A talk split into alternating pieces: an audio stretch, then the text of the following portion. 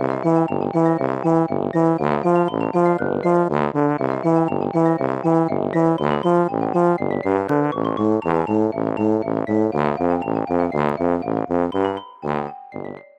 家好，我是帅帅。大家好，我是 GoGo。欢迎收听你的宅友已上线。我们今天要分享两部作品，是请在伸展台上微笑，还有恋上换装娃娃。这两部作品呢，嗯，其实一开始因为作品的名称，我就有点先入为主，也没有特别去查剧情嘛，非常直觉就是就是那种想当偶像啊、明星啊、元气少女的追梦故事之类的，所以一开始完全没有想要放入片单或是书单的想法。可是因为它真的是人气作品，所以不时的就会看到相关的消息，于是我就想说，好吧，我就放下一些成见，先从动画开始看起。一看之后就觉得，哎，虽然命名很贴切，但是真的很容易被标题给误会。其实它是一个不错的作品，今天就来分享给大家。嗯。那首先，我们就先分享，请在伸展台上微笑。这部剧情大纲是主角，他是一位身高娇小，只有一百五十八公分的藤户千雪。他梦想是成为巴黎时装周的走秀模特儿，但是伸展台上的 model 都是那种身材非常高挑的人嘛，那身高就真的是千雪的一个致命伤，所以没有人看好他。他身边的人，包括他爸爸啊，还有前辈啊，每个人都在叫他放弃，可是他依然坚持。就是要去巴黎当走秀的 model，这时候他正值高三升学，在填写那个未来志愿表啊，千雪就非常直接的在志愿表上面写上成为救急超级模特儿，蛮让大家傻眼的。对，同时他班上有一个平常不起眼而且非常贫穷的同学，叫做都村裕人，纠结于志愿表的填写，因为他家其实蛮有负担的，他有一个生病的妈妈，底下还有三个妹妹都还在上学，那裕人就算是家庭里面的一个支柱，所以他虽然有成为时装设计师的梦想，可是他碍于现实的压力呀、啊，就在志愿表上面填了又擦，填了又擦，最后就留下了求职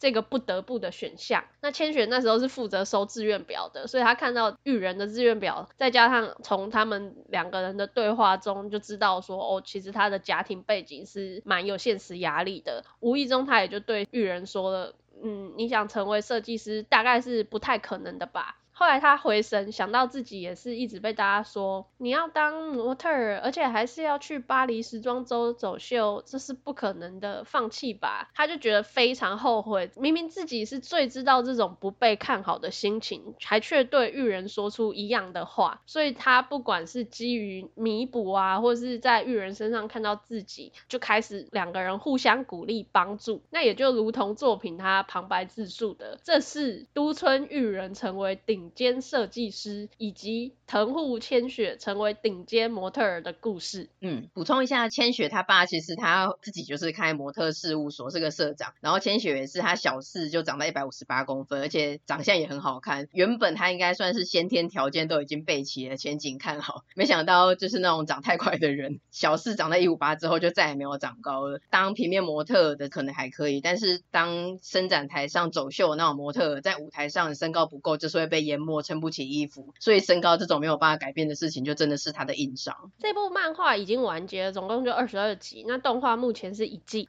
动画对比漫画的进度来看，我个人是感觉大概还在三分之一吧，就是两个人都离顶尖这条路还非常的遥远跟漫长。那从刚刚的剧情介绍就知道，这是一个着重在跟时尚圈有关的故事，里面会看到一些包含服装设计产业的操作啊，还有业界竞争这些。但是它的切入点同时也是着重在角色的人生烦恼上面，所以我觉得就算你对于时尚，啊，时装产业没兴趣，可是对于你的未来有一些彷徨或是梦想跟现实的两难的话，你在看这部作品也就很容易对这些心情产生共鸣。嗯，比方说千雪家不缺钱嘛，而且爸爸就是模特儿经纪事务所的社长，他不用为生活烦恼，甚至资源也是有门路，知道要怎么走的，他可以勇于去追梦。可是就碍于他先天条件身高就不足。啦，那他到底是不是应该要放弃？那另外像玉人，他就更像一般人了。不要说他财富自由，他甚至还有很大的家庭压力在，连升学他都打算要放弃了，何况是追梦去当设计师。在里面还有一个很彷徨的角色叫长谷川心，她是一个外在条件非常好的女生，一直被经纪人说你天生就是当 model 的料，不要再想一些有的没的了。可是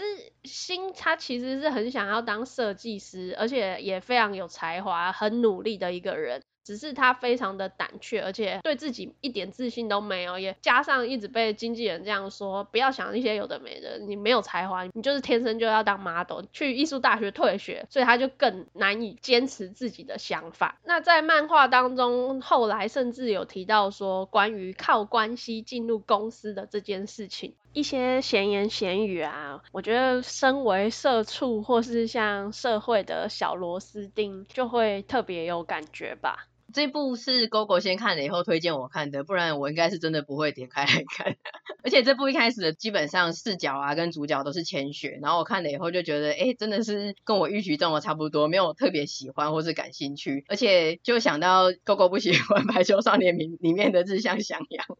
这点我之前本来比较没有办法理解，果果就说他就是一直在那边给人家找麻烦啊干嘛的，然后我看了千雪以后就觉得，所以有这种感觉。你现在理解了吗？就造成别人的困扰了，就因为在那边坚持说哦，因为我想我很想要怎么样了。那你一方面虽然说哇，他不放弃，他一直很追梦，可是他确实是有造成别人的困扰。我就知道说他主要是想要强调说哇，他不服输啦，然后旁人一直打击他。那其实前面也会一直旁人就会一直说你是没有才能的，你是没有才能的，然后一直重复的看这句话，就会觉得有点烦。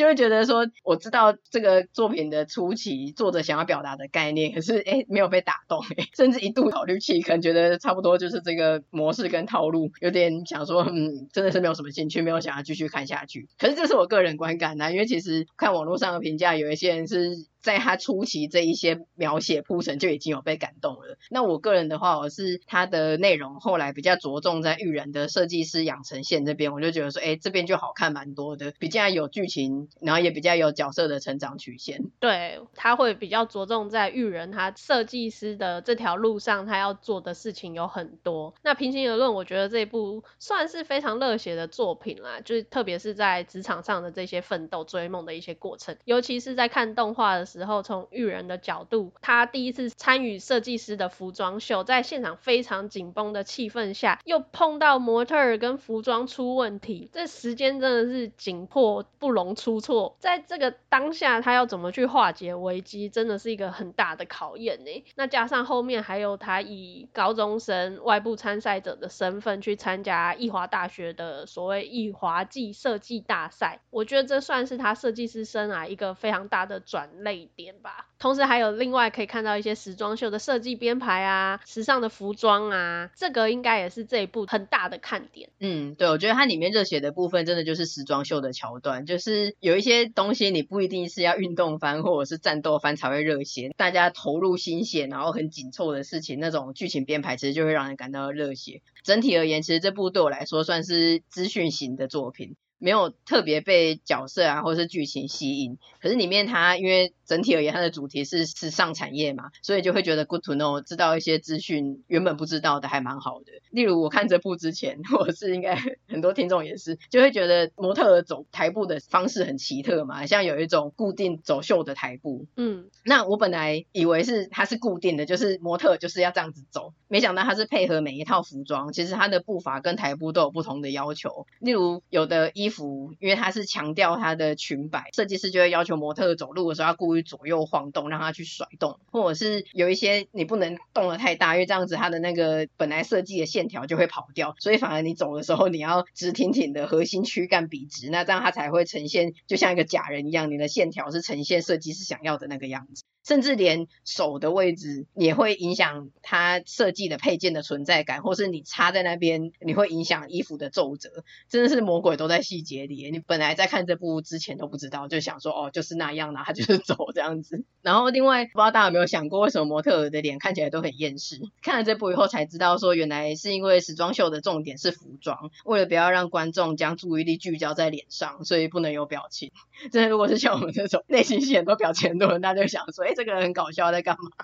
就会放错重点，一直在挑眉啊、皱眉啊这些，内心戏过多占版面，所以这个应该也是这部的名称叫做“请在伸展台上微笑”的原因，就是一个反差，因为他本来应该是不能笑的。另外的是时装秀上啊，我们外行看热闹，我们看到最显眼的应该就是模特跟他们身上的衣服。可是其实它全部都是整体的，包括灯光照明啊、衣服啊，还有妆法。一场秀里面所有的服装，再加上他所有的这些哩哩扣扣，它呈现的整体印象跟表现的形式，其实它是要串联起来的，成为这个设计师他想要传达的设计主线。甚至连模特这样出去走一圈的速度也需要纳入考量。就很夸张的是，时装秀的后台啊，他竟然是用秒推进的时程表，他一定要说啊，这个人走回来了，然后下一个换上哪一套衣服又出去了，怎么样这样子？我觉得设计师他除了设计衣服以外，他还要安排规划这一切。那包括计划总是赶不上变化嘛，所以他在现场如果发生一些突发状况，他还要在后台控场跟应变，真是非常的逼人哎。而且就觉得说做完这一切已经真的是命都快没了，可是这只是第一步而已。其实时装秀的后面还会有展示会啊，还要量产制作之类的，就细节真的很多啦。那所以如果对这个领域有兴趣的听众，是真的可以看这部作品，就从剧情的推展之中，很自然的去学到相关的资讯跟知识。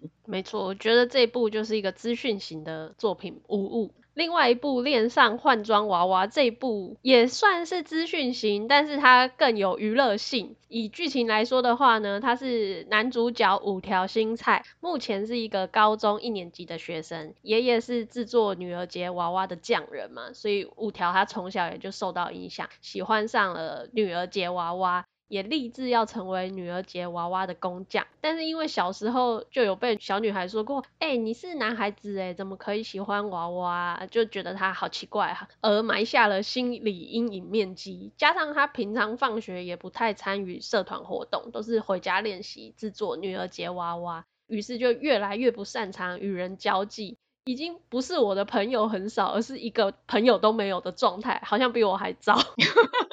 这个边缘人五条，他班上有一个风云人物，也就是本作的女主角喜多川海梦。本来这两个人是没有交集的，但某天呢，海梦她意外在学校的家政教室撞见了五条，他正在制作女儿节娃娃的服装嘛，就互相交流一下，发现哎，原来海梦她有一个很喜欢的游戏角色，那她会来缝纫教室也是因为她想要自己制作这个 cosplay 的服装。可是她真的没有才华，看得出她很用心在在。做这件事情，可是做的就是一个呃，说是衣服都算是夸奖了，其实就是一块布，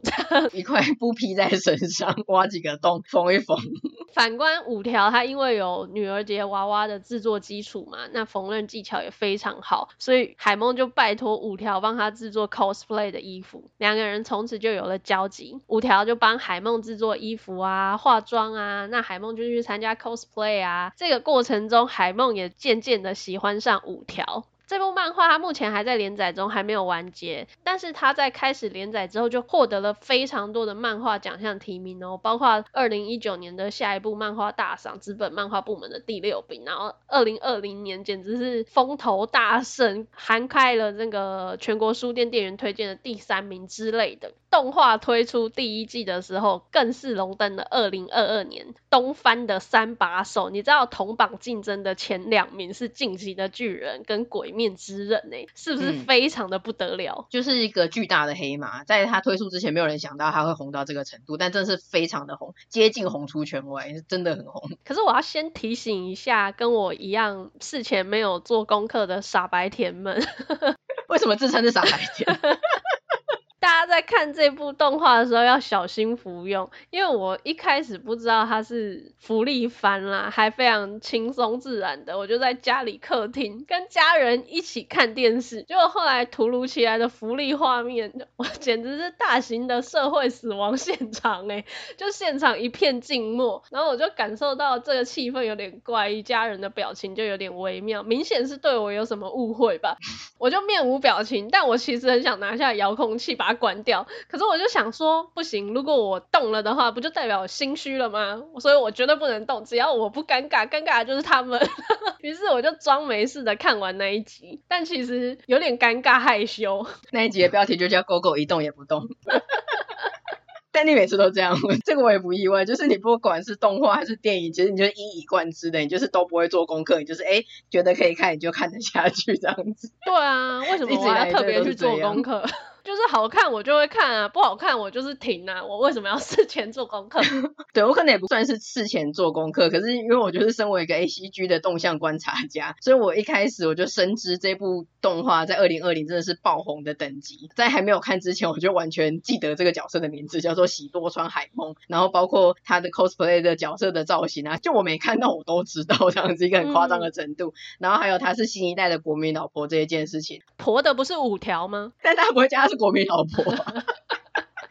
就所以我也知道他福利番的成分不低，因为他第一集其实就有换衣服的画面，然后还有基于各种原因，应该每集都有一些养眼画面。嗯，但我本身就不太喜欢福利番，其实主要是因为这个原因，所以这部在你推荐我之前，我也是知道它很红，但我真的是完全没有打算要看。但是看了以后，发现其实有时候还是要放下成见，它真的是比想象中好看。对吧？这一部我也是真的放下成见才点开来看的，因为除了刚刚那个社会性死亡现场之外，嗯、我个人是给予这部相当好、相当高的评价。哎，就除了角色设定上，五条他是立志成为女儿节娃娃匠人嘛，所以可以加减认识一下这个日本传统技艺之外啊，他主线设定是喜好 cosplay 这一点，也有很大的趣味性。就作品里面会出现很多部女主角海梦她喜欢的，并且推荐的原创游戏啊、动漫啊，让海梦可以从中去 cosplay。那偏偏海梦她喜欢的都还蛮重口味的。她第一次 cosplay 的角色，还有推荐给五条的作品，就是零乳系的成人游戏。那对于五条这个纯情 boy 真的有点过激耶。不过我很喜欢有一段是五条他。就是一个很认真的人，所以他被介绍了这款游戏之后，那也要去帮海梦做衣服嘛。他就想说，那他要做功课，先了解一下这款游戏这个角色的一些细节。于是他就自己在幽暗的房间里面玩这款游戏，还极度认真的在做笔记。那刚好爷爷上来关心他说：“哎，睡了没有啊？”没想到荧幕里面就传来不得了的画面跟声音，爷爷就冲击到不行。再对比五条一脸纯真的无害的跟爷爷打。招呼真的是超好笑哎，所以原则上我觉得是看他们一脸认真在讨论一些过激的作品内容，那个反差就很有趣，很好笑。嗯，有一些福利番啊，讲比较难听一点，它就是不合理的为了卖肉而卖肉呢，所以看的会有点不舒服。可是这一部算是没有这种感觉，因为刚刚讲的他作品里面的作品，也就是他们 cosplay 的目标，包括电玩啊、轻小说啊、动漫里面都有故事大纲的设定，所以就觉得很有趣，也蛮用心的。另外一个地方是，除了刚刚讲到的记忆嘛，就是可以资讯型的知道一些东西啊，然后 有一些福利的部分，对某些人可能是卖点，但对我们不是啦。但我觉得其实这一部里面，它还有另外一个吸引人的地方是角色，这个也是蛮出乎意料之外的，尤其是海梦。嗯嗯，因为本来就以为这 真的是很刻板印象，需要道歉，就觉得可能有一些人就觉得说啊，海梦这样子，你知道又身材好，长得又漂亮，又乐于给一些福利之类的。所以所以他的人气很高，但看了以后就觉得没有，就是我自己也蛮喜欢海梦的，因为她真的是一个很活泼开朗的辣妹，而且重点是她虽然很有自我主见，可是她不会因此她就觉得说她都是对的，然后要强迫别人随着她起舞。她很有礼貌，又不会去强迫别人，基本上很善良体贴，而且她很有活动力，问她要什么，她都说要好，然后几乎她里面百分之七十的表情都是一直在大笑的表情，就很可爱，而且她会用全力去表达赞美啊、喜悦啊，还有感谢之类的。然后又是个动漫狂粉，所以整体而言就是觉得是一个很活泼、很可爱、纯真的女孩子。如果现实生活中你周围真的存在这种个性跟外貌条件的人，真的是会晕烂。真的哎，认真思考以后觉得真的是会晕烂。所以她作为一个新一代的国民老婆，身为一个 ACG 观察家，我觉得可以。你认可他？我认可。那另外那个五条君有点故意把他画的比较相貌普通，也不会不好看，可是就是普通，因为他是有能力画出帅哥的，可是他就故意把五条画的比较普通。嗯、我觉得五条比较好笑的地方是海梦，他就是会一直啊很嗨这样子，笑死这样子，他都会有那种辣妹语气嘛，什么超好笑诶，笑爆，然后什么笑死，然后五条都是比较很稳重我在旁边听，然后有的时候觉得有一些比较母汤的事情的时候，他就会很想要认真的去思考或者附和，但是他又觉得很母汤，所以他就会有一个很。凝重严肃的表情，然后疯狂冒汗，就像你刚刚讲的一样，那个反差会很好笑。而且觉得很 respect 的部分是他制作 cosplay 的服装啊，他都其实你也可以 Google 看造型就好了。可是他都没有，他就是从头到尾的去体验整个作品，包括玩一整个电玩啊，或者看完一整部动画，看完一整个漫画，真的是职人魂呢。他不是只是说啊，我就是做衣服，所以我就是反正有办法做出来就好了这样子。而且他虽然本来是完全没有接触这个领域，每次接触作品之后，他都会真心的被感动，甚至记得超多细节的。我觉得推坑这种人的话，超有成就感的。真的啊，而且他都会跟着一起投入，然后甚至就是会去跟海梦说，哎、可以从重现一下这个画面吗？我有做笔记，有几幕我想重现，结果根本整本，就觉得他真的好可爱哦。对，然后不止服装，因为本来一直以为 cosplay 主要，然后他的专长又是做衣服嘛，本来想说就是服装，结果他连妆法都一手包办。虽然他目前到漫画的进度，他应该一定是喜欢海梦了，但就作者呈现出来的，他是还没有去意识到他的感情。可是他就是那件宠妻的属性，而且他又会做衣服，又会煮饭，难怪就很多人讲说这部里面婆的其实不是海梦，而是五条君。我认可，国民老婆应该要给我们五条才对，他应该是国民老公吧。尤其是在文化祭那边呢、啊，他不是很认真的想要辅佐海梦成功的去演出成功的 cosplay 吗？对，那边我觉得他对海梦的那个爱好像已经升华了，从感情变成秀吉对信长大人的爱的感觉，你会觉得吗？他愿意帮他温草鞋吧？我相信他应该会愿意。对啊，好有画面哦。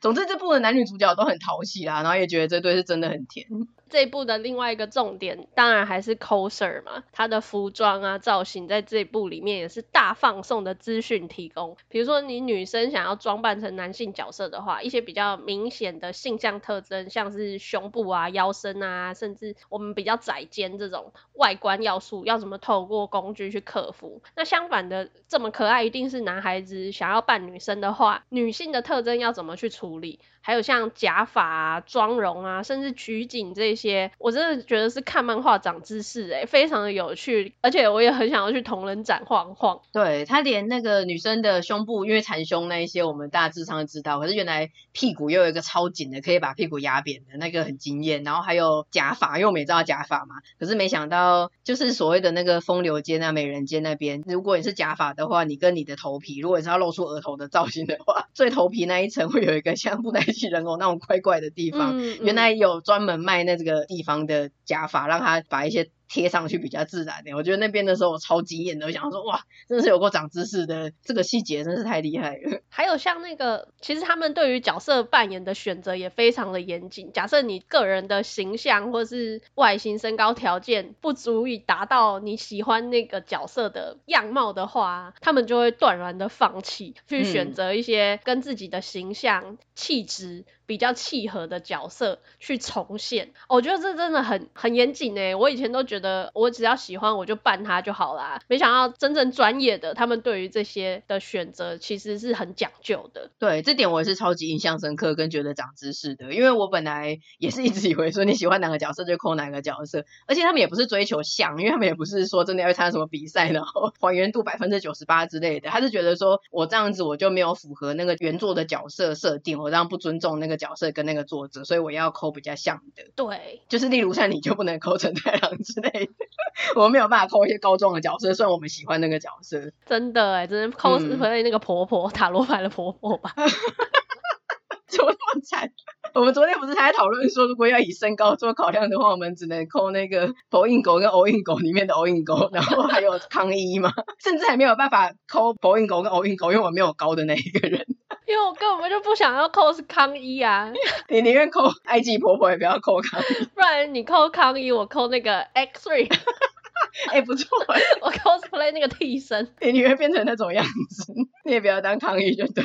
超爆笑。对啊，我觉得得知了之后，我觉得我们以后也会抱着比较尊敬的心情在抠，因为就像里面有个角色讲的一样，他们看到文化祭里面海梦跟五条认真成那个样子，然后就想说天哪，因为以前像万圣节，他们就只是呃像我们 去西门町的青楼去租一套衣服穿上去就以为是 cosplay，但其实差超远，你那个只是换装，跟 cosplay 两个完全不同等级。对，其实是不同意义的。嗯，所以这一部里面你真的是可以看到说，他们对那个原著的妆法服装的研究，事前准备，然后去制作跟还原出来，然后包括可能你要拍照嘛，所以你就去租摄影棚，或者是你外拍，或者是参加 coser 展。像我们就算只是万圣节换装，都会狂拍那种很嗨、很狂热的气氛，还有他们跟其他 coser 的交流啊什么的，就其实它整个过程都很详细，但它又是用一种浪漫喜剧的方式，加一点福利的方式，很自然的呈呈现出来。一方面看的时候可以享受这部作品，然后一方面也是很长知识，而且也是可以体会到 coser 的用心跟喜悦。我觉得算是平衡的一部作品啊，它一方面又带给大家娱乐性，一方面又有知识性，然后它也传达了一些说哦，其实 coser 他是很热情的、很用心的在做这件事情。那我们其他人不要去给他贴标签那一种的。就整体而言，就是他红的真的不意外，然后也不是真的单纯是因为福利或是谁很婆谁很正这样子。所以这部我觉得真的是把刻板印象的标签放下成见来看的时候，真的觉得很开心，有认识到这一部作品。嗯。今天分享的这两部作品，我个人是推荐可以从动画入手。那我自己感觉说，这两部的动画节奏其实是很明快的，而且两部都和漂亮的服装有关，所以看动画啊，有添加色彩颜色这一块就非常的加分。那另外像请在伸展台上微笑，它的时装秀场景这部分可以透过动态去呈现，就会更有感觉。那恋上换装娃娃这个不用说，恋爱喜剧真的是相当优秀，非常推荐给大家这一部作品。那今天这集就差不多到这边，喜欢我们的内容，请追踪我们的 Podcast、Facebook 跟 IG，还有将我们节目分享推荐给亲友，也请在 Apple Podcast 给我们五星的评价哦。那就下次见啦，拜拜。下次见，拜拜。